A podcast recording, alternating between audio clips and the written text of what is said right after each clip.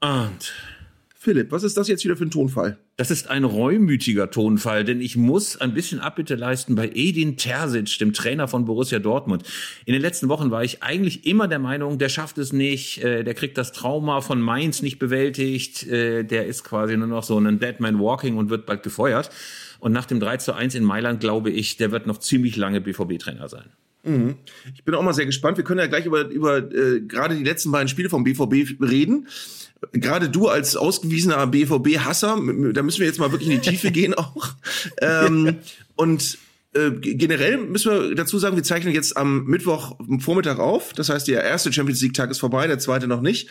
Ähm, den letzten Bundesligaspieltag müssen wir auch noch nachbereiten. Und das alles wird drin sein in der 67. oder wie viel? 67. Ne? Folge von. Ja, in der 67. Von, Folge von Zeigler und Köster und in, natürlich. In der wir auch zum 67. Mal eine Gitarre hören. Ja, verrückt. Also es ist alles vorbereitet. Jetzt geht's los. Zeigler und Köster, der Fußball-Podcast von elf Freunden. Was sind das für Leute? Was sind das für Leute? Das sind ja junge, hoffnungslose Leute. Ja, leg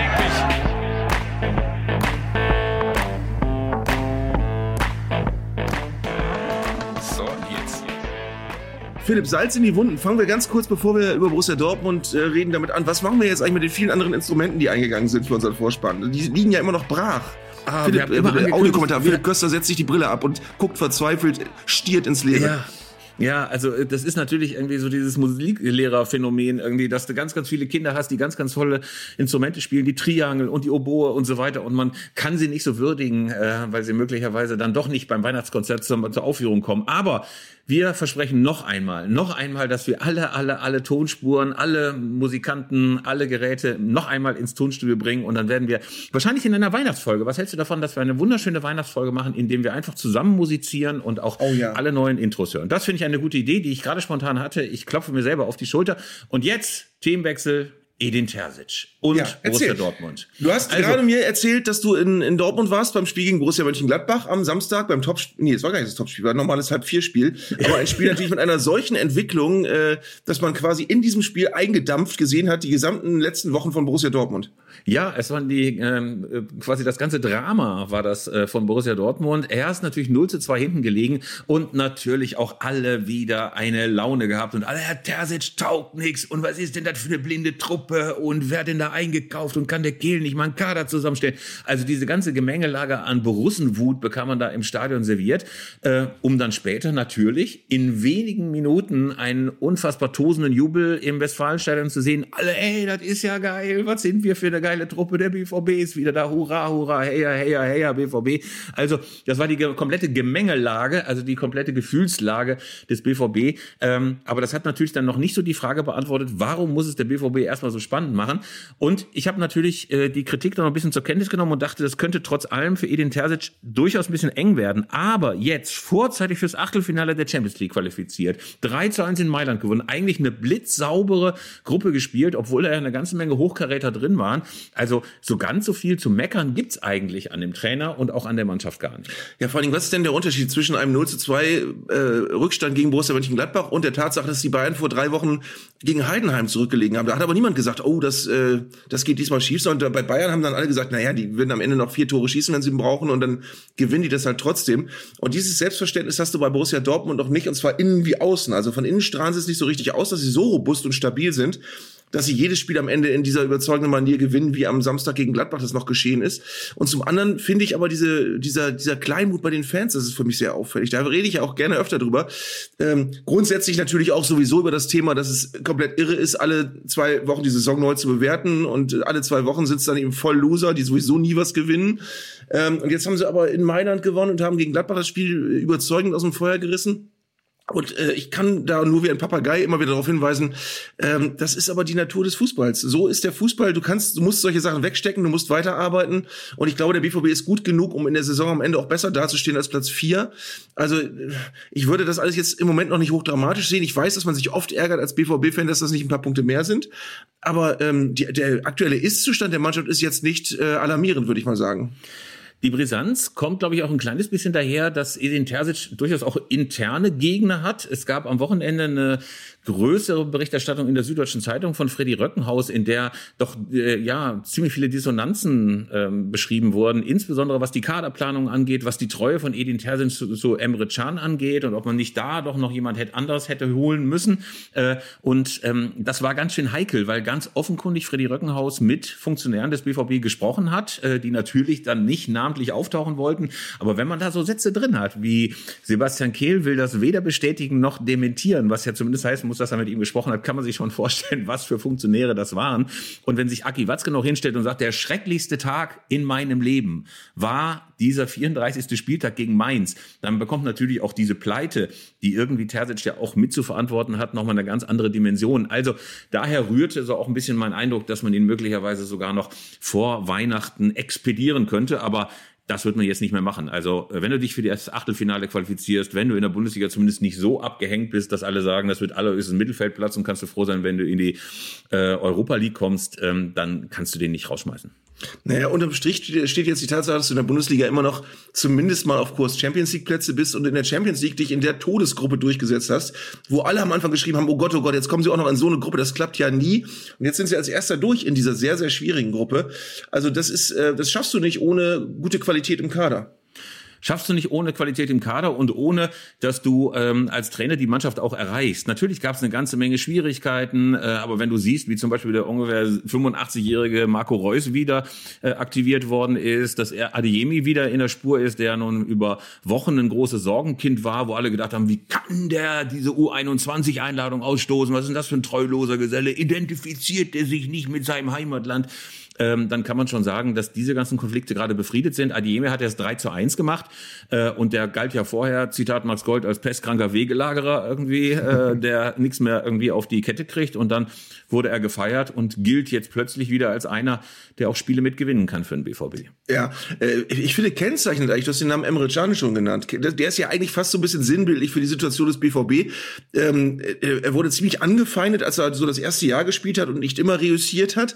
Ähm, aber ich finde ja, ähm, natürlich ist das wirklich eine geschmäcklerische Diskussion auch, aber ein gesunder äh, Emre Can in Bestform ist ein richtig guter, äh, über, weit überdurchschnittlich guter Spieler auf seiner Position in der Bundesliga und auch von der Mentalität her. Dem BVB wird ja immer gerne, äh, wenn man gar nichts mehr weiß, was man ihm vorwerfen soll, soll diese Mentalitätsprobleme werden ihm ja, Mentalitätsprobleme werden ihm ja eingeredet. Die hat Emre Can nun nicht äh, zu, zu bieten. Das ist wirklich ein Leader, wenn er gut drauf ist.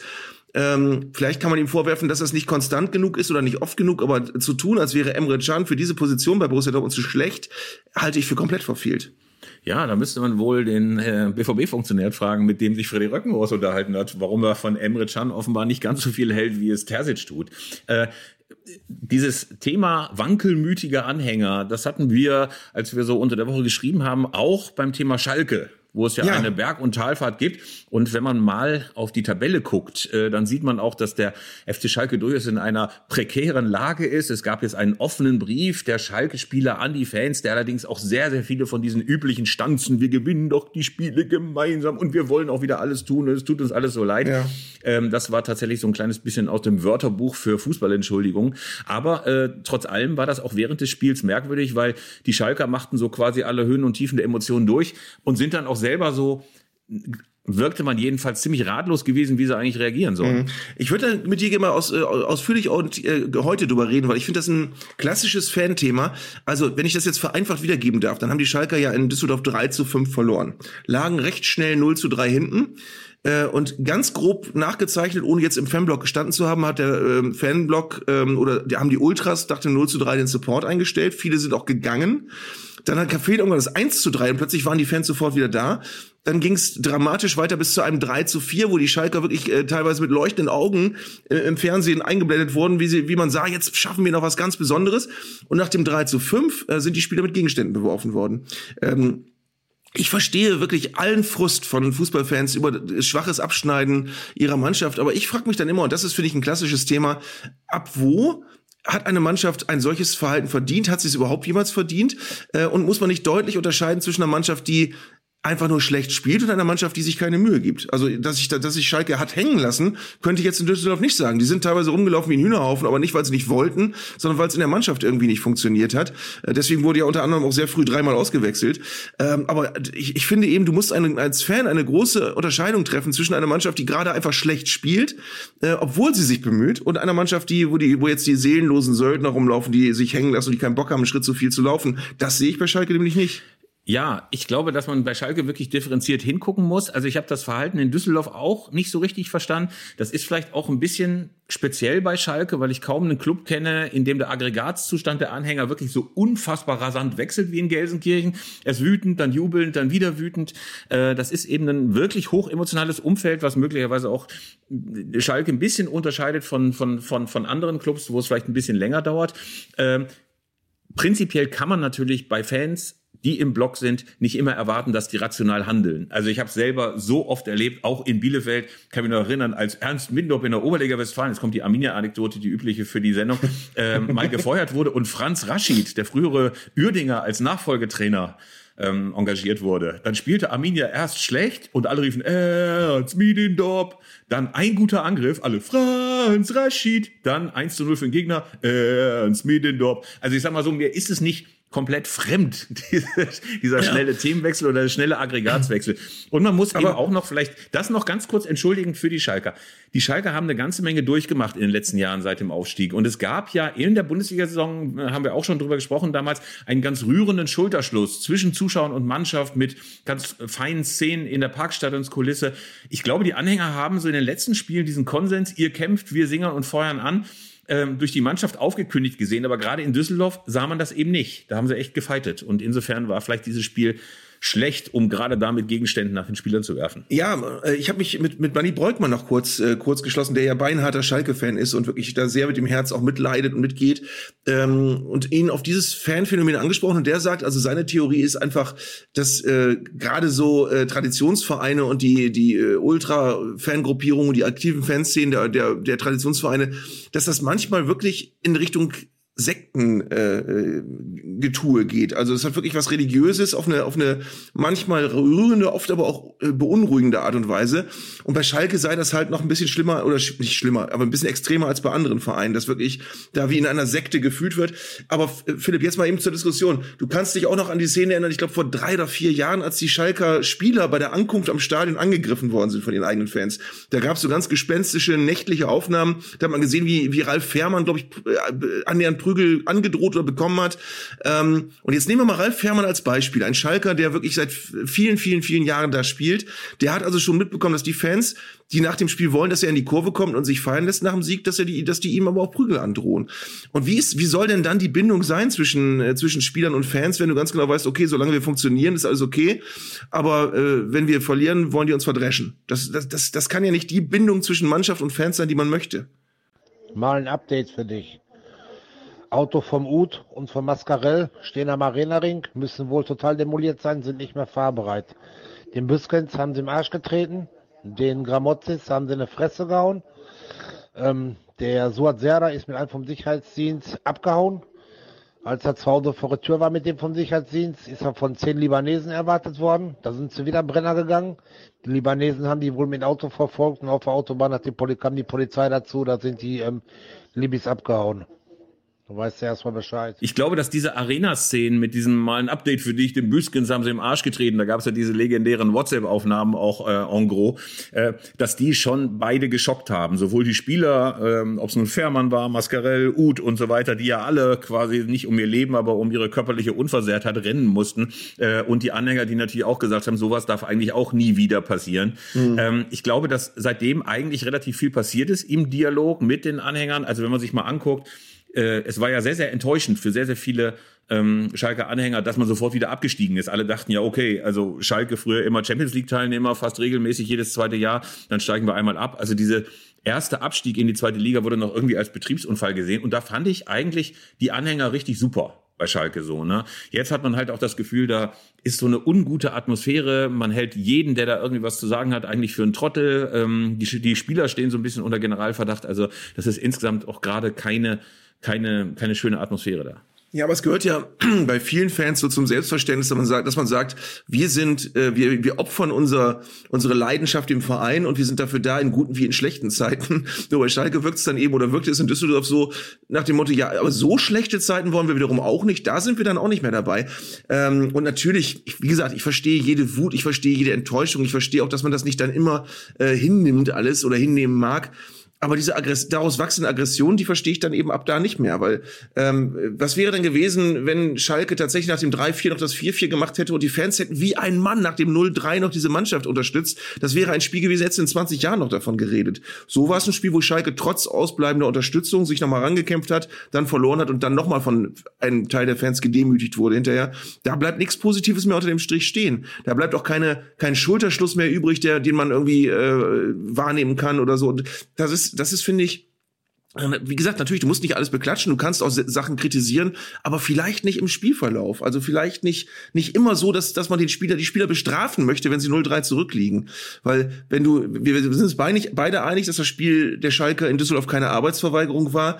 Und dann bleibt ja der Eindruck übrig, im Grunde genommen bist du sauer auf das Ergebnis und nicht auf die Spieler und bestrafst aber ja, die Spieler. Ich glaube, ich glaube, dass sich da einfach extrem viel Frust breit gemacht hat in den letzten Wochen. Auch diese Frage, wie kann das eigentlich besser werden? Dann holst du noch einen neuen Trainer, dann denkst du, jetzt gibt's mal den großen Push. Und ich meine, es ist einfach auch so, wenn du einen Trainer holst, es ist überhaupt gar keine Garantie, dass plötzlich alle sagen, jetzt wird's plötzlich alles viel besser. Also auch dieser Wunderglaube. Du holst einen neuen Übungsleiter, der die Leute links rum statt rechts rumlaufen lässt und alles wird wieder gut, bloß weil der in der Kabine noch ein paar flammendere Worte mehr findet. Also selbst diese Patrone hat man inzwischen geschossen. Aber lieber Arndt, wir ja. müssen jetzt mal ganz kurz noch, weil du den Namen erwähnt hast, Manny Breukmann, der ja, ja während er WDR-Reporter war, einen so unglaublichen Geschiss darum gemacht hat, wessen äh, Fan äh, nun sein Herz gehört. Ne? Irgendwann ist er mal so ganz kleines bisschen so aus der Ecke gekommen und hat gesagt, in meinem Herz brennt ein ganz kleines königsblaues Lichtchen.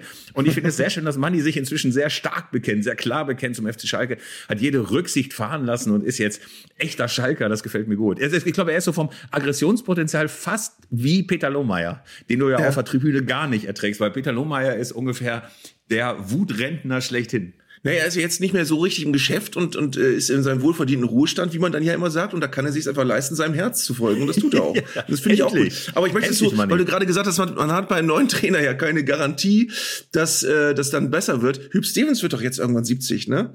Und mir fällt ein, dass zwischen einem Freund und mir ein, ein wir haben mal eine gemeinsame Pressekonferenz von Schalke gesehen. Da war Hüb Stevens eins der vielen Male gerade wieder intronisiert worden. Und da wurde auch gefragt, ob man denn jetzt eine Garantie hätte, jetzt wo er da ist, dass alles besser läuft. Und dann hat er, ich kann ihn leider nicht so perfekt nachmachen, aber dann hat er ungefähr auch in diesem Tonfall gesagt, eine Garantie? Nee, die hat man nie. Und das ist jetzt so ein geflügeltes Wort auch dann für uns lange geworden, dass man immer, immer, äh, dass wir immer, wenn, wenn uns dies eingefallen ist, hat einer den anderen gefragt, hat man eigentlich eine Garantie, dass wir da jetzt noch was zu trinken kriegen, wenn wir da hingehen? Hat der andere immer gesagt, nee, die hat man nie. Und das ist eigentlich äh, so das, was ich von Hüb Stevens immer als erstes im Kopf habe. An dieser Stelle ist die Aufnahme bestimmt übersteuert. Ich bitte um Verständnis. Ja.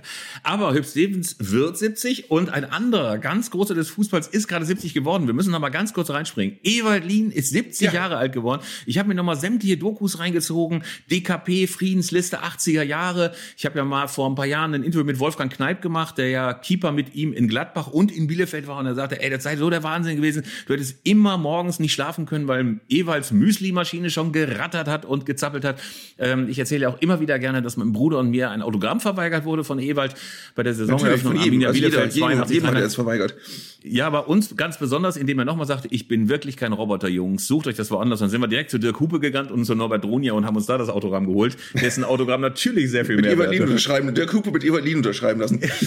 ja, genau. Ja. Naja, auf jeden Fall ist das eine ganz große Karriere, hat ja noch den MSV Duisburg trainiert, hat ja auch, was oft vergessen wird, den Kader für Panionios Athen bei uns in der Redaktion zusammengestellt mit seinem Sohn Joscha. Mhm. Sein Sohn Joscha machte Praktikum bei uns und irgendwann kam Ewald und blieb einfach und saß an einem Tisch und hat auf Transfermarkt seinen Kader zusammengestellt. Und die sind ja immerhin, glaube ich, in der Europa League gelandet oder UEFA Cup oder was das damals war. Ja, er hat, er hat Geschichten, ich habe mal in Krefeld in einer Kneipe mit ihm zusammengesessen, äh, da hat er Geschichten erzählt aus Griechenland, die auch, glaube ich, in dieser Doku, die ich noch nicht gesehen habe, auftauchen, die aber wirklich in den äh, äh, Bereich von Thrillern gehen, wo er teilweise mit Waffengewalt irgendwo zu irgendwas zu irgendeiner Ausstellung gezwungen werden sollte oder so irgendwas so in der Richtung, wo er gezwungen wurde, Spieler aufzustellen, damit die besser verkauft werden können, obwohl er die gar nicht aufstellen wollte und all so Dinge. Äh, ich habe übrigens am Wochenende äh, Teile eines Grußvideos aufgenommen für, zu seinem Geburtstag, das ihm auch über übermittelt worden ist. Ähm, und äh, habe dann äh, in meinem Fundus, in meinem Fernsehraum äh, nach einer Autogrammkarte von Ewald Lien gesucht von früher, bis mir dann auch einfiel, ja, das, du bist ja bescheuert, das kann ja gar keine geben, gar keine Autogrammkarte, weil der hat ja gar keine unterschrieben. Wie soll ich denn eine haben? Er hat wirklich immer mit dem Argument, von deinem Bäcker holst du dir doch auch kein Autogramm, hat ja auch Autogramme lange nicht gegeben. Und irgendwann dann aber doch, weil äh, ich glaube, weil er dann irgendwann auch für sich gesehen hat, naja, ich, die Leute wollen das halt machen, ich mach, kann denen eine Freude machen und vielleicht war ich da ein bisschen zu dogmatisch. Aber ähm, ja, aber äh, ganz toller Typ und ich habe ein bisschen bedauert, dass das mit ihm beim FC St. Pauli irgendwann zu Ende ging, weil als er da gelandet ist, hast du ja irgendwie auch gedacht, ja, warum ist er nicht schon viel eher da gewesen? Also das war so ein Verein, das war eine Allianz, die super gut gepasst hat. Und was ich auch sehr schön finde, Philipp, das ist jetzt für dich Heimatgeografie, er ist ja wieder nach Schloss Holte gezogen. Da, wo er, glaube ich, ursprünglich auch mal herkam. Das heißt, er hat seine Jahre in Mönchengladbach dann auch abgebrochen und hat im Prinzip auch ähnlich wie Manny Breukmann gesagt, so, jetzt bin ich 70, mein Herz gehört hier, jetzt ziehe ich wieder nach Schloss Holte. Interpretiere ich jetzt Ja. mal so. Ja, nach Schloss Holte Stukenbrock, also ähm, in die äh, westfälische Landschaft. Und ich finde, dass er da auch sehr, sehr gut hinpasst. Also einerseits ist er ja, glaube ich, so im Alter auch noch mal sehr pragmatisch geworden, gerade mit, mit der Gattin Rosa und äh, auch mit seinem Interesse für Nachhaltigkeit und für die Entwicklung, ähm, die er so äh, genommen hat in den letzten Jahren. Ich fand das auch, dass das wahnsinnig gepasst hat mit dem FC St. Pauli. Ich nehme mal an, dass der natürlich wie jeder andere auch seine Umgegend ein bisschen wahnsinnig gemacht hat, wie Ewald halt so ist. Absolut. Äh, aber, aber gleichzeitig ist er eben, glaube ich, jemand, der verstanden hat, was diesen Club ausgemacht hat und ähm, was St. Pauli in diesen Jahren brauchte. Und zumindest, wenn man ja nichts gegen Fabian Hürzler, nichts gegen äh, Timo Schulz vorher, aber seine Pressekonferenzen waren halt gerade in diesem Mittelton zwischen Aggressivität und leichtem Dozententum immer großartig. Ich glaube, jeder, der von der Morgenpost oder vom Abendblatt oder sonst wo bei diesen Pressekonferenzen war, hat es ein bisschen bedauert, dass der nicht mehr da war. Einmal setzte er doch zu so einer ungefähr stundenlangen Wutrede an und wurde dann irgendwo von einer Reporterin unterbrochen und Ewald konnte überhaupt nicht fassen, dass er unterbrochen wird. Und dieser Blick von Ewald, so der leicht amüsiert, aber auch drohend war, den muss man sich unbedingt nochmal auf YouTube angucken. Also wir gratulieren ganz herzlich ähm, Ewald Lien zum 70. Auch Hüb Stevens zum kommenden 70.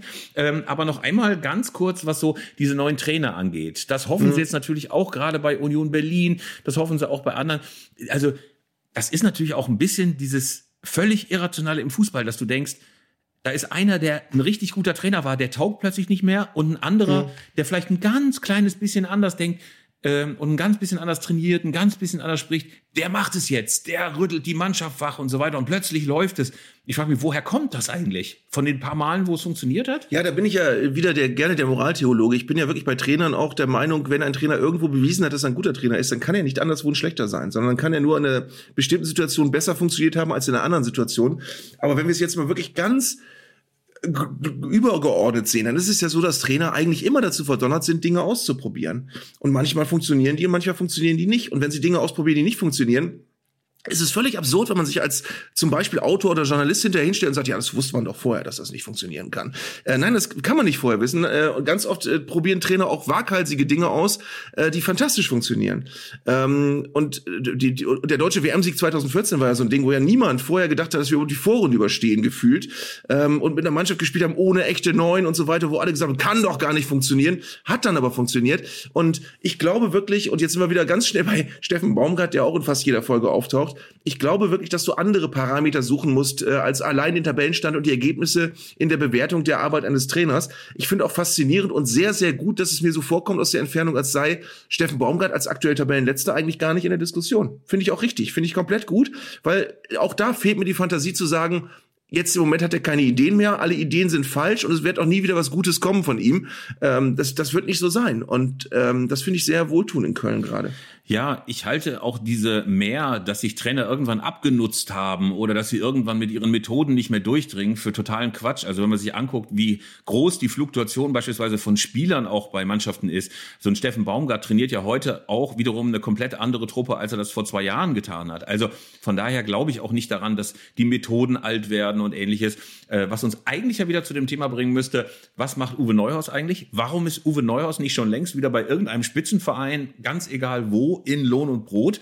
Äh, aber äh, ich will tatsächlich einen anderen Schlenker machen. Es erscheint nämlich in diesen Tagen ein Buch. Das heißt, wir Helden von Rom, hat ein Bildzeitungsreporter aufgeschrieben, äh, aber eigentlich sind die Autoren äh, die Leute, die da die O-Töne geben, die Helden von Rom. Also alle Spieler, aber auch Holger Osig, ähm, Betty Vogt, Franz Beckenbauer und viele, viele mehr. Und die erzählen das alles nochmal nach, wie das 1990 war. Äh, und da kommt ja auch so ein bisschen raus, wieso Franz Beckenbauer verehrt wurde als äh, Trainer, als Teamchef von allen. Ne? Also die Autorität von Franz Beckenbauer war unbestritten, alle hingen an seinen Lippen. Andi Möller hat einen Schweißausbruch gekriegt, als, an, äh, als Franz Beckenbauer ihn abends angerufen hat und gesagt hat, hier komm, Fußballtennis, wir spielen gegen den Pierre und gegen noch einen. Da meinte Andi Möller, er wäre so nerv absolut nervös gewesen, dass der Kaiser ihn bitte zum Fußballtennis und Holger Osig erzählt, wie sie bei dem Spiel gegen Jugoslawien mit Walkie-Talkies experimentiert haben. Und Bertie Vogts wohl immer mit seiner Handfunke oben auf, dem, auf der Tribüne saß äh, und Franz wahnsinnig gemacht hat. Ne? Dann kam wohl immer Bertie Vogts von oben, ihr müsst mir Diagonalbälle spielen, over.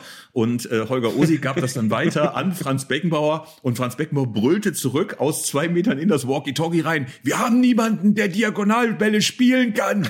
Und dann haben sie beim nächsten Spiel, das war dann, glaube ich, nach Jugoslawien, glaube ich, das letzte Spiel gegen Kolumbien oder war es gegen die Vereinigten Arabischen Emirate? Auf jeden Fall haben sie die Walkie-Talkies dann wieder beiseite gelassen. Also das ist eine heitere, ähm, äh, ganz, ganz heitere Zusammenstellung von ganz wunderschönen Geschichten. Äh, ein bisschen zu sehr loben sich alle gegenseitig, aber das hat auch bei mir noch ganz, ganz viele Erinnerungen an diese großartige WM Unestate Italiana hervorgerufen. Du hast ja schon reingeguckt. Ich frage dich jetzt, ist das Buch dann die mittlerweile legalisierte und expandierte Neuauflage von Littys geheimes WM-Tagebuch? Weil das ist ja, weißt du das noch, dieses Politikum, was damals gab, dass Litti überall Fotos gemacht hat. Die sind ja hinterher in so, als so broschiertes Buch erschienen. Und die Spieler waren alle sauer, die gesagt haben, ey, wir wussten nicht, dass du das veröffentlichen willst. Und das sind dann Fotos von einem verkaterten Andy Möller mit Sonnenbrille im Bett mit freiem Oberkörper und äh, auch viele Fotos, die man nicht so sehen möchte und die auch äh, nur einen sehr begrenzten dokumentarischen Wert haben. Ähm, aber das ist damals erschienen und dann wurde ganz schnell, gab es ganz viel böses Blut darüber. Aber das ist jetzt ein ja, anderes es, Buch, oder? Es sind ja in den letzten Jahren sehr, sehr viele Dokumentationen erschienen. Auch dieser großartige Sepp Meyer Dokumentarfilm, wo dann hinterher noch in die Kabine reingefilmt wurde mit Sepp Meyer Schmalfilmkamera, wo alle nackt rumrannten, wo äh, Dr. Helmut Kohl noch mit einem Sektgläschen mal ganz kurz an der Kamera vorbeigeschwänzt. Der war aber nicht nackt, ne? Der war nicht nackt, aber er war was ich wirklich eigentlich ganz wohltuend und ganz nett fand, der war peinlich berührt, peinlich berührt plötzlich auf die Linse gekommen sein. Ich meine, Helmut Kohl war ja sonst auch ganz schön kamerageil, aber da war es ihm irgendwie unangenehm. Ähm, Lothar Matthäus kam nackt aus der Dusche und kopulierte mit dem WM-Pokal. Ähm, Litti stand mit allen Klamotten unter der Dusche und ich habe auch noch mal gedacht, was das für Viecher waren, ne? Ey, Paul Steiner sah aus, als ob er gerade noch irgendwie so ein, so ein, so ein Gnu gefangen hätte und verspeist hätte. Also die sahen alle aus, unfassbar. Ähm, und das war natürlich auch ein ungeschnittener äh, Blick da rein. Und das hat man jetzt auch so ein bisschen das Gefühl. Wie gesagt, die witzeln alle ein bisschen zu sehr und sagen mir ein bisschen zu oft, ey, was sind die denn für eine geile Truppe gewesen? Aber ansonsten ähm, sind da schöne, wirklich schöne Geschichten dabei. Man merkt so, das war schon ein Team, der äh, das zusammengefunden hat, das eine klare Hierarchie hatte. Alle haben Lothar Matthäus bewundert. Äh, Günther Hermann erzählt mal, wie es einfach kam, dass er kein einziges Spiel, keine einzige Minute gespielt hat und so weiter. Also ganz rührend eigentlich. Günther Hermann äh, lebt ja immer noch in Bremen oder in der Nähe von Bremen und ist immer noch ein bisschen, sau bisschen sauer darüber, dass er immer der eine ist, der rausgepickt wird als Weltmeister, Weltmeister der keine Minute gespielt hat. Aber der, der genug verzehrende Paul Steiner zum Beispiel, der auch nicht gespielt hat und mehrere andere, die auch keine Minute gespielt haben, werden nicht genannt, sondern immer nur Günther Hermann. Aber was ich doch gerade dachte ist, mir ist es jetzt so aufgefallen, dass dieser WM-Titel jetzt auch über 33 Jahre her ist. Das heißt, alle Menschen, die deutlich jünger sind als 40, ähm, haben diese WM gar nicht mehr bewusst erlebt. Ähm, kannst du sagen, bei, bei der 2014er WM haben wir es noch so ein bisschen besser in Erinnerung, was die 90er-Mannschaft ausgemacht hat? Also warum sind die Weltmeister geworden? Wenn man sich alles durchliest, was die da sagen, dann einfach unfassbar guter Mannschaftsgeist. Also selbst die, die nicht gespielt haben, haben nicht rumgestänkert. Siehst du zum Beispiel an den beiden Ersatztorhütern, Raimund Aumann und Andreas Köpke. Bodo Ilgner hat immer gespielt, aber die beiden anderen haben sich zwischendurch auch mal abgewechselt. Gibt's ja die legendäre Situation, ähm, die, glaube ich, Andi Möller mal erzählt hat, oder war es auch Wolfgang Niersbach? Auf jeden Fall, dass äh, Warte mal, jetzt ruft jemand an. Warte mal, muss mal kurz wegmachen. So. Hallo Jörg. So, Philipp Köster geht gerade ans Telefon. Ist es diesmal nicht der Hund? Oder, oder, ist das nicht Philipps Hund bestimmt, der anruft? Der stört das uns auch immer einmal pro Folge.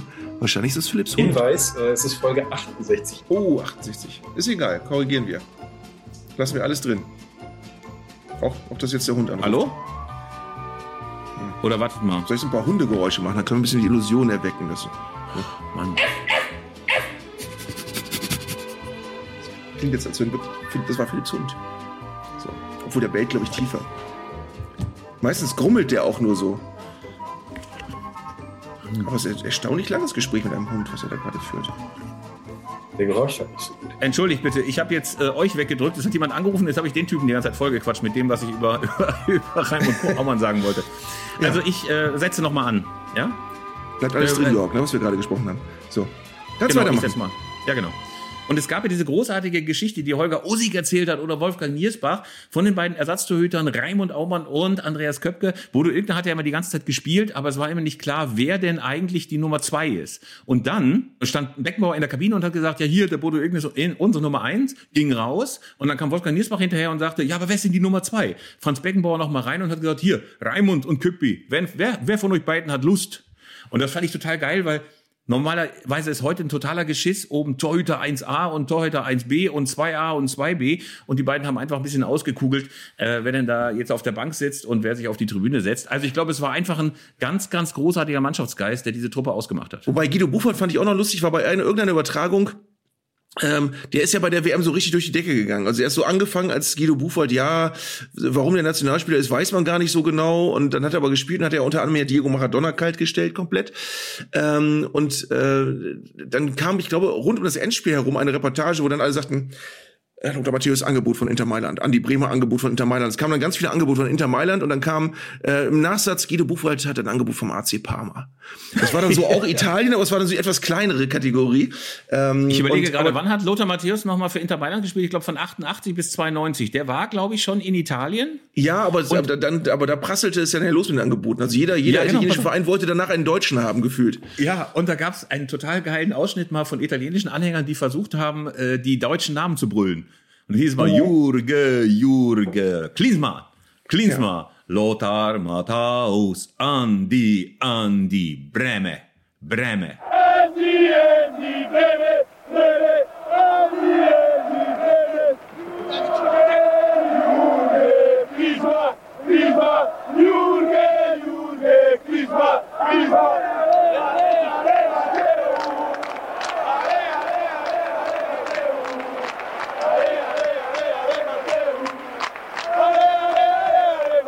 Du hast mir im Vorgespräch, äh, als wir uns schon kurz kommuniziert haben, äh, zusammen kommuniziert haben äh, für diesen heute, die heutige Folge, hast du gesagt, es gäbe in dem 90er Buch auch das Zitat von Franz Beckenbauer, der gesagt hat, dass Jürgen Klinsmann bei dem Spiel gegen Holland, das war ein legendäres Spiel mit ganz viel Gift und dann am Ende sehr überzeugend gewonnen, dass äh, Jürgen Klinsmann da weit über seine Verhältnisse gespielt hat, was ich eine sehr sehr schöne Formulierung finde. Nein, das ist, nee, das ist nicht in dem Buch, sondern in einem äh, so. WDR-Interview, das Reinhold Beckmann geführt hat. Äh, lange Haare, ähm, Reinhold Beckmann noch, Mikrofon und Franz Beckenbauer sagte, Jürgen Klinsmann hat heute weit über seine Verhältnisse gespielt. Aber das Ganze kulminierte ja in diesem großartigen Spiel gegen die Tschechoslowakei. Das war ja nicht mehr die CSSR, obwohl das da alle noch sagen, sondern die CSFR, weil sich ja gerade der Sowjetblock da auflöste. Auf jeden Fall brüllte ja Franz Beckenbauer das ganze Spiel über. Der war ja so unfassbar sauer Ja. auf Jürgen Klinsmann und sagte, nicht Ja. den Jürgen anspielen, nicht den Jürgen anspielen, der spielt heute gegen uns. Wer den Jürgen anspielt, den nehme ich sofort raus.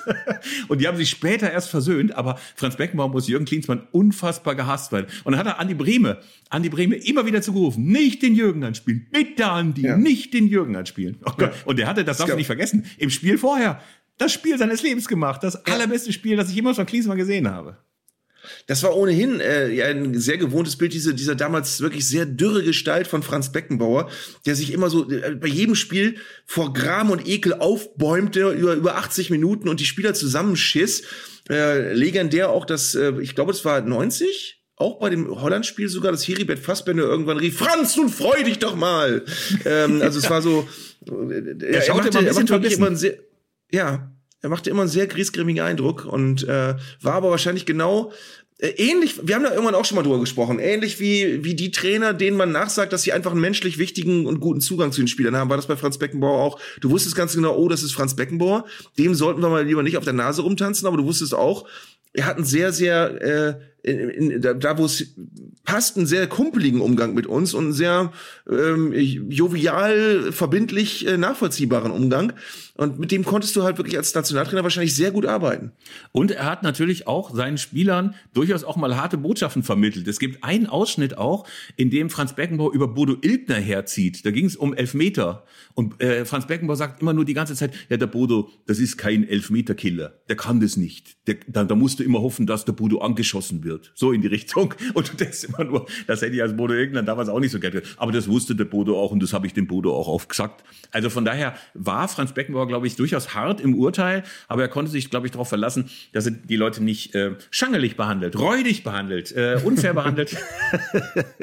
Übrigens, mein Lieber, wir kommen jetzt mal von dieser Buchbesprechung zum großen Ja. Bratwurstkrieg. Es tobt weiter der Bratwurstkrieg. Also, wir hatten ihn ja eigentlich schon befriedet. Ich rufe noch mal ganz kurz in drei Spiegelstrichen. Äh, Ich habe über die Thüringer gelästert, habe gesagt, die westfälische Bratwurst ist so, so, so, so viel besser. Daraufhin Empörung unter anderem in der OTZ, OTZ, Ostthüringer Zeitung, äh, bei Tino Zippel, dem äh, stellvertretenden Chefredakteur. Und natürlich im breiten Thüringer Land Empörung darüber, dass ich das Heiligtum geschmäht habe. Daraufhin habe ich versucht, den großen Bratwurstfrieden von Sömmerda auszurufen, indem ich ein Poem gedichtet habe.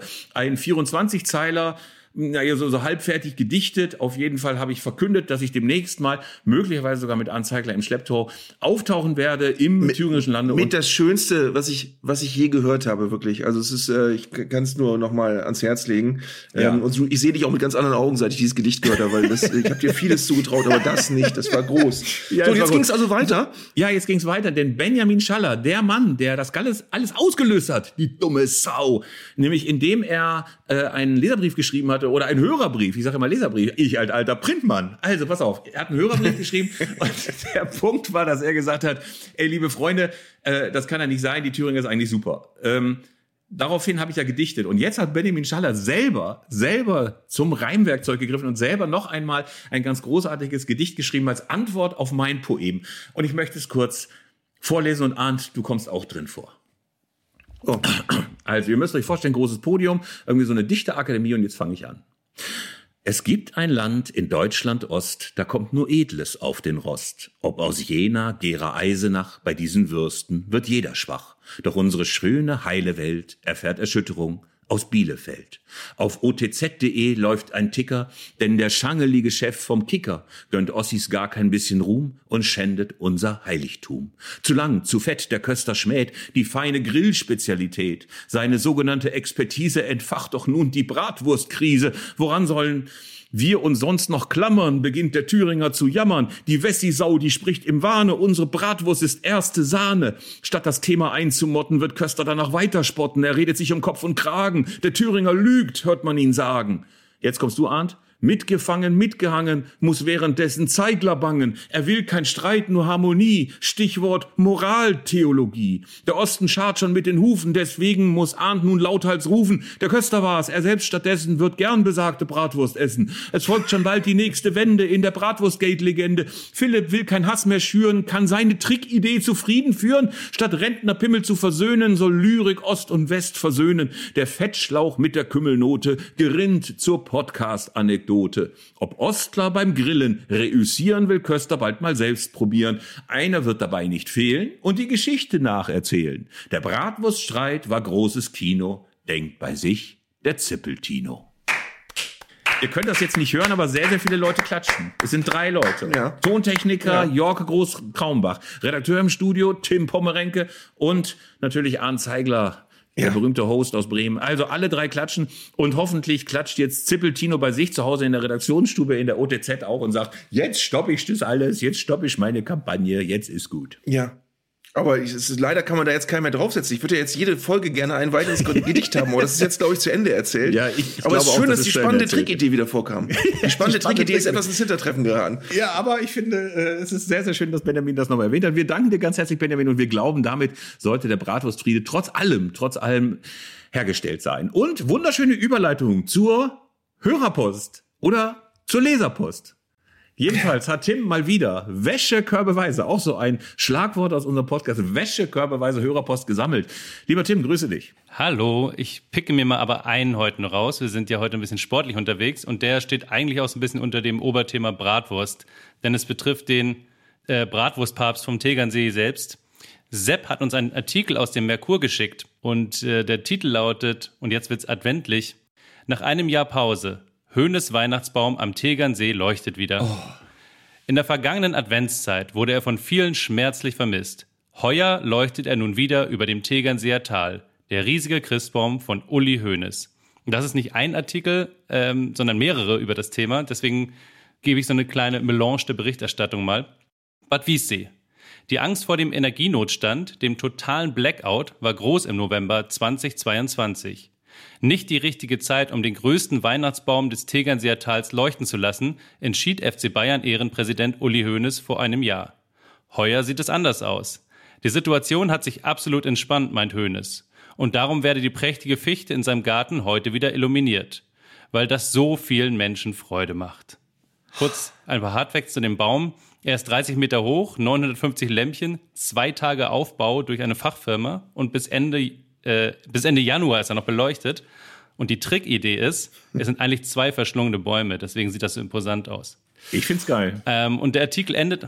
Ja, super geil. Ich, ich der glaube, der Artikel entwickelt endet- eine Leuchtkraft, die sieht man bis Schweden. Wahrscheinlich, ja. Das ist neben der chinesischen Mauer das einzige Bauwerk auf der Erde, das man von der internationalen Das, Raumstation aus sehen ja. kann. Den Tannenbaum von Uli Hoeneß am Tegernsee.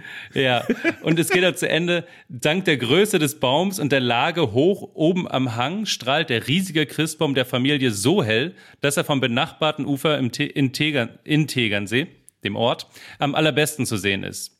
Wir selber haben eigentlich am wenigsten davon, meint Hoeneß. Wirklich prachtvoll wirkt der Baum aus der Entfernung betrachtet. Wir haben sehr viele Briefe von Leuten bekommen, die sich dafür bedanken, berichtet Hoeneß. Und das ist doch irgendwie auch der Geist der Weihnacht, Ich find's oder? großartig. Ich find's großartig. Ich muss dazu allerdings eines sagen. Dieses Ich stelle den größten Weihnachtsbaum auf, das hat natürlich auch ein bisschen was davon, wenn du in den Swingerclub reinkommst und gleich mal Pimmelgitarre spielst oder sagst äh, in einem großen Saal, wo du der Neue bist, irgendwie sagst, äh, wo ist denn das Klavier, ich möchte dir was vorspielen. Aber ich finde es natürlich andererseits auch ganz nett. Ich finde es ganz nett, dass er das wieder macht. Energiekrise hin und Energiekrise her. Ähm, ihm gefällt das, glaube ich, auch so ein bisschen. Das ist so ein bisschen so wie in der Pate 2, wo, äh, Bisschen. wo, wo Robert De Niro als junger Pate dann durch die Gegend geht und so nach links und rechts huldvoll grüßt. Also ähm, ich finde es nicht, nicht so schlecht. Es hat einen gewissen Charme, die Geschichte. Findest du nicht, Arndt? Bist du auch gerührt? Ja. Ja, ja, ja, ja, sehr schöne Geschichte. Also ähm, ich weiß auch nicht genau, wo ich sie jetzt hintue bei mir, ob ich jetzt oft dran denke in der besinnlichen Weihnachtszeit, wie jetzt, wo der Weihnachtsbaum von Uli Hoeneß gerade aussieht.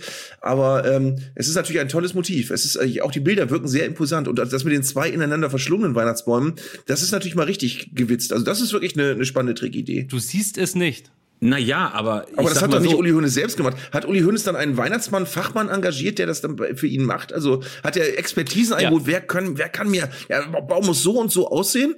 Ähm, und äh, wer kann das? Und dann weiß ich nicht. Aber äh, Naja, ich darf nur darauf hinweisen, ich darf nur darauf hinweisen, dass das natürlich zur Routine gehört, dass mehrere Bäume ineinander verschlungen werden. Ich glaube, sämtliche großen Weihnachtsbäume, Ja. die auf großen Weihnachtsmärkten in den Metropolen hocken, sind eigentlich sehr, sehr viele Bäume ineinander. Also ich sag mal so, Uli Hoeneß ist jetzt nicht zum Patentamt gerannt und hat mit seinen Helfern zusammen gesagt, Freunde, wir haben da eine tolle Idee. wo- aber ich find's wo- schön. Wo, Worauf man jetzt sehr aufpassen muss, ist, dass nicht Jens Lehmann mit der Kettensäge vorbeikommt, weil der Weihnachtsbaum ihm irgendwie auch im Weg steht und dann ganz hässliche Szenen entstehen. Es ist doch schön, wenn Uli Hoeneß, man stellt sich das so vor, dass er so ein bisschen in Bad Wiessee an seinem Fenster sitzt und plötzlich hört er das Jaulen einer, äh, einer Kette und dann weiß man an der Kettensäge und dann weiß man, der Jens ist da und macht seiner riesigen Trickidee den Chaos.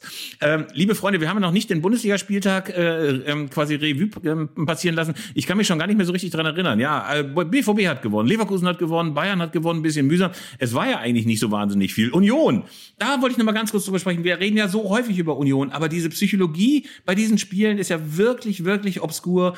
Du spielst gegen den FC Augsburg, der nun auch irgendwie Laufkundschaft ist, wie man heutzutage zu den Kleinen sagt, Laufkundschaft ist, und dann liegst du 0 zu 1 zurück und machst ein 1 zu 1 und holst einen mickrigen Punkt, feierst das aber, als ob du Champions League, Deutsche Meisterschaft und Klassenerhalt zusammengeschafft hast. Also der Fußball schreibt manchmal etwas merkwürdige Geschichten, finde ich. Was ich spannend finde, ist, dass du an der Bundesliga-Tabelle so den Eindruck gewinnst, dass das sich jetzt alles relativ fest betoniert. Also du hast oben die Mannschaften, wo du jetzt äh, ziemlich sicher davon ausgehen kannst, von eins bis äh, Leverkusen bis fünf Leipzig, dass die da oben auch bleiben.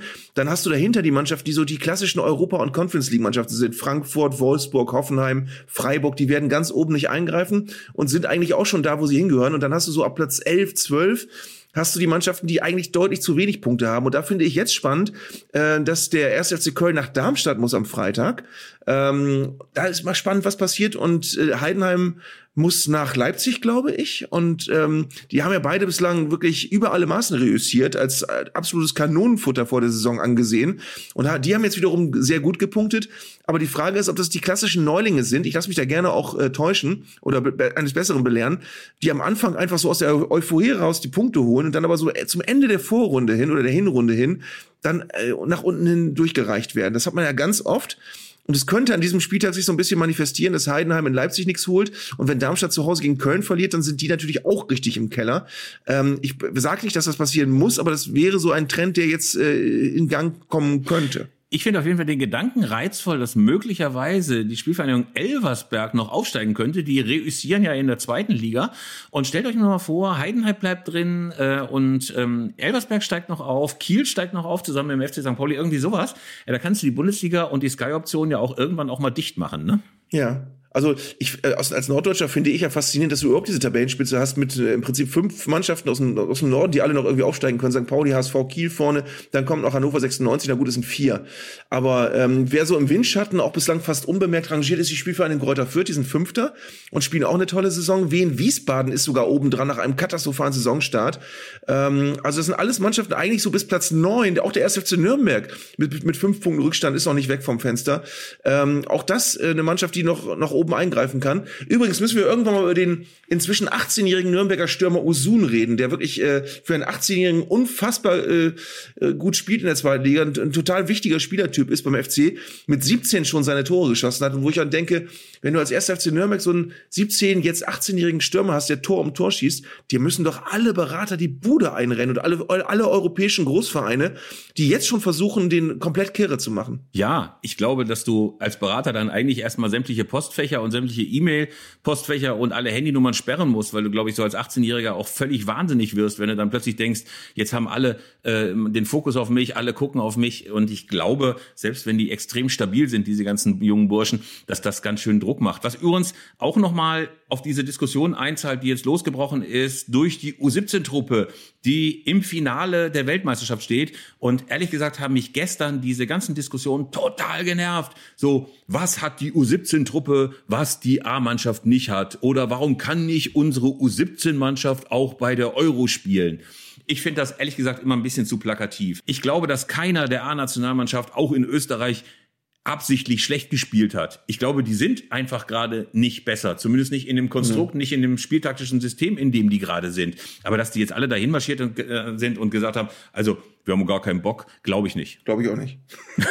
glaube ich auch nicht. Na gut, schön, dass du dieser Analyse noch ein bisschen was hinzugefügt hast. Aber ähm, warst du denn auch so? Also ich habe, hey, bei diesem bei dieser schrecklichen Karriereplattform LinkedIn war es zum Beispiel schon wieder so, hey, so viele, hey, da sieht man mal, wie Glaube Berge versetzen kann. Gleichzeitig war es ja so, dass der Kollege ähm, Löw äh, vor ein paar Wochen erst gesagt hat, also ganz ehrlich, nur mit deutschen Tugenden, mit äh, Kratzen, Beißen und Hans-Peter Briegeleskem Hin- und Hergerenner auf dem Platz äh, gewinnst du heute auch nichts mehr. Äh, und jetzt heißt es wieder, oh, da sind wieder deutsche Tugenden äh, am Start, da wird wieder gekratzt und gebissen und gekämpft und gerackert bis zum Schluss und nicht aufgegeben. Äh, Mike Franz hat es auch nochmal beim Kicker geschrieben, deutsche Tugenden, die sind nach wie vor wahnsinnig aktuell und so weiter. Ähm, also mir wird das alles ein bisschen zu plakativ geführt. Ich habe nicht den Eindruck, als ob das größte Problem der deutschen Mannschaft gerade die Einstellung ist. Du bist bei LinkedIn? Das ist Nein. doch, wenn man wirklich äh, Interesse an einer ernsthaften Karriere hat, ist man doch nicht bei LinkedIn und liest da auch noch ganz viel. nee, bin ich nicht, bin ich nicht, nee, bin ich nicht. Ja, ich finde, ich finde diese, diese Mails auch immer so beunruhigend. Möchte sie gerne bei LinkedIn hinzufügen. Ich bin da auch registriert, war aber noch nie auf der Seite, glaube ich, seit 16 Jahren oder so. Ähm, und ich äh, immer, ich habe immer ein ganz komisches Gefühl, wenn mich da jemand hinzufügen will, denke ich immer, ah, das äh, möchte ich, da möchte ich nicht dabei sein, ehrlich gesagt. Also gut, aber das ist jetzt eine ganz andere Problematik. Bei der National bin ich auch bei dir. Ich glaube auch, dass wir, habe ich ja letzte, letzte Woche schon gesagt, ich glaube, wir haben einen absoluten, trotz aller Wirts und Musialas haben wir einen Notstand an, an jungen Spielern, denen du irgendwann mal zutrauen kannst, dass sie eine goldene Generation bilden. Die haben wir gerade nicht. Wir haben keine goldene Generation. Und alle Nationen, die irgendwann mal eine bärenstarke Nationalmannschaft haben, die hatten eine solche goldene Generation. Und sie guckt dir Frankreich an, guckt dir Spanien an. Die hatten alle irgendwann mal Spieler, die alle so im selben Alter waren und die im selben Alter durch die Decke gegangen sind. Ähm, und das, das, äh, das ist, ich weiß gar nicht, ob das reines Glück ist, wahrscheinlich nicht, aber du kannst solche Talente eben auch nicht zaubern. Du kannst sie auch nicht erzwingen, du kannst sie auch durch bessere Jugendarbeit nicht züchten, äh, auch wenn man das gerne möchte. Äh, du kannst natürlich besser arbeiten im, im Nachwuchsbereich und kannst hoffen, dass du ein paar Spieler besser förderst, aber die, die Spieler, die uns jetzt zum, zur bestimmenden Nationalmannschaft machen, die auf Jahre unbesiegbar ist, die haben wir gerade nicht. Ja, wir können ja nochmal erinnern an die 2009er Generation, die U21 Weltmeister wurde und äh, die ja dann später 2014 in fast ähnlichem Besteck dann auch Erwachsenenweltmeister geworden sind. Ich finde aber, dass es schon nochmal ein Unterschied ist, ob du bei der U21 äh, Weltmeisterschaft oder Europameisterschaft was holst oder ob du bei der U17-Mannschaft bist, wo absolut noch unklar ist, wie entwickelst du dich körperlich weiter, wie wird das wohl ähm, sein, wenn du versuchst, durch diesen Flaschenhals Erwachsenenbereich reinzukommen. Also ich finde, da gibt's eine ganze, ganze Menge Unwägbarkeiten. Insofern finde ich es nicht so lauter zu sagen, das muss jetzt auch die Generation sein, die später mal die A-Nationalmannschaft äh, bestückt. Das kann eigentlich so nicht mhm. sein. Philipp, ich sitze übrigens gerade in München in einem Hotelzimmer und muss das aber gleich räumen, weil ich heute nach Ingolstadt muss. Nächste Woche bin ich übrigens in Reda Wiedenbrück am Dienstag und in Wipperfürth am Mittwoch. Hast, hast du zu einem der beiden Orte irgendeine engere Beziehung? Reda Wiedenbrück, Wipperfürth? Naja, Reda Wiedenbrück ist ja wohl die Heimat von Clemens ja. Tönnies, wo jeden Sonntag äh, Herbert Bruchhagen mit fünf russischen Großfleischhändlern und Clemens Tönnies in der Sauna sitzt und gegenseitig ja, und wo auch, äh, aber Paul Steiner zum, wo auch Paul Steiner zum Gnu-Essen vorbeikommt gelegentlich. Ja, da wird das Schwein nicht alt, heißt es über Reda immer. Ne? Klassisches ja. westfälisches westfälisches Wurstgebiet. Also, dann wünschen wir dir eine wunderbare Fahrt nach Ingolstadt ja. und wir wünschen dir vor allen Dingen ähm, eine schöne Lesung und wir wünschen dir, dass du möglicherweise einen kleinen Umweg machst über den Tegernsee mhm. nach Bad Wiessee und dir einfach mal den wunderschönen doppelstöckigen Weihnachtsbaum von Uli Hoeneß anschaust. Mach mal Bilder bitte. Hm. Du denkst, ich mache eine Lesung. naja, ähm, das ist ja dein, dein Metier als äh, 24 Verse Gedichteschreiber. ja. ähm, Warten wir mal ab, was es wird. Keine Ahnung. Also heute Ingolstadt, Dienstag Reda Wiegenburg, Mittwoch Wipperfürth. Ich freue mich aber, dass wir dann dazwischen die nächste Folge aufnehmen, die dann übrigens 69. Folge ist, nämlich heute Folge 68, hat mir Jörg dann eben gesagt, ähm, von Zeigler und Köster, von der wir uns jetzt recht herzlich verabschieden. Das habe ich, glaube ich, noch nie gemacht, sondern immer du. Aber jetzt mal ich. Vielen Dank ja. fürs Zuhören, allen Leserinnen und Lesern. Ähm, und äh, dann bis nächste Woche. Und jetzt komme ich noch mit dem typischen ähm, Zeiglerwort. Tschüss, ihr Lieben. Tschüss, ihr Lieben.